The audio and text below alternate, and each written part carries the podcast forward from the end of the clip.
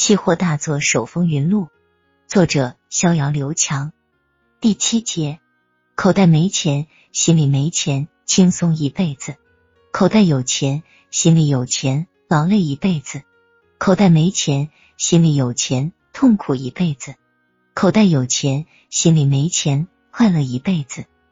大理洱海环海西路，逍遥正在骑着他的山地车，飞驰在风景如画的洱海边。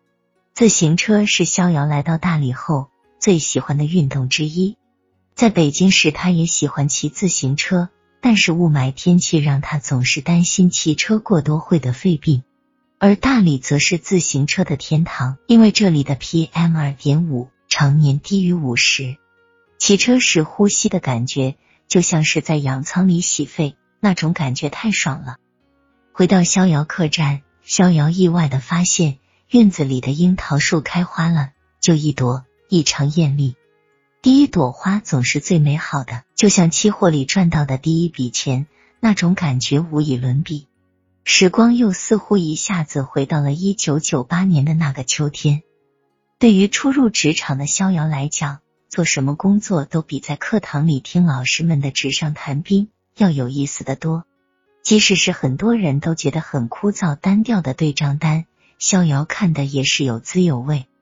逍遥现在白天基本没啥事，因为他的工作只是在下午三点收盘后帮助江大户打印一张对账单，然后放到江大户的办公桌上，就这么简单。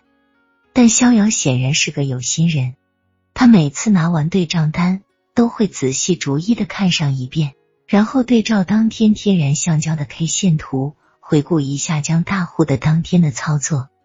江大户的确是高手，虽然以短线为主，但操作总是赢多亏少。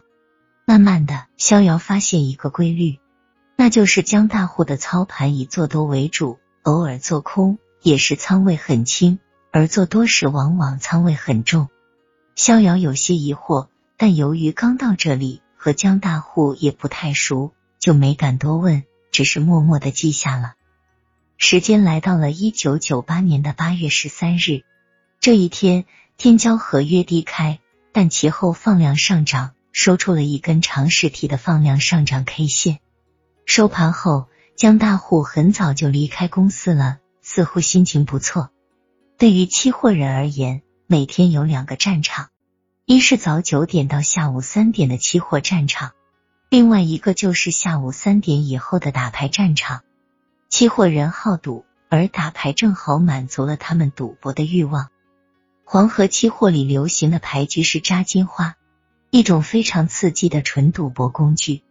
一般参与牌局的都是客户，工作人员很少参与，因为怕闹别扭。今天江大户的助手小刘似乎运气很差，一个小时就输了一千多，两把金花都被别人砸了，一脸的沮丧样。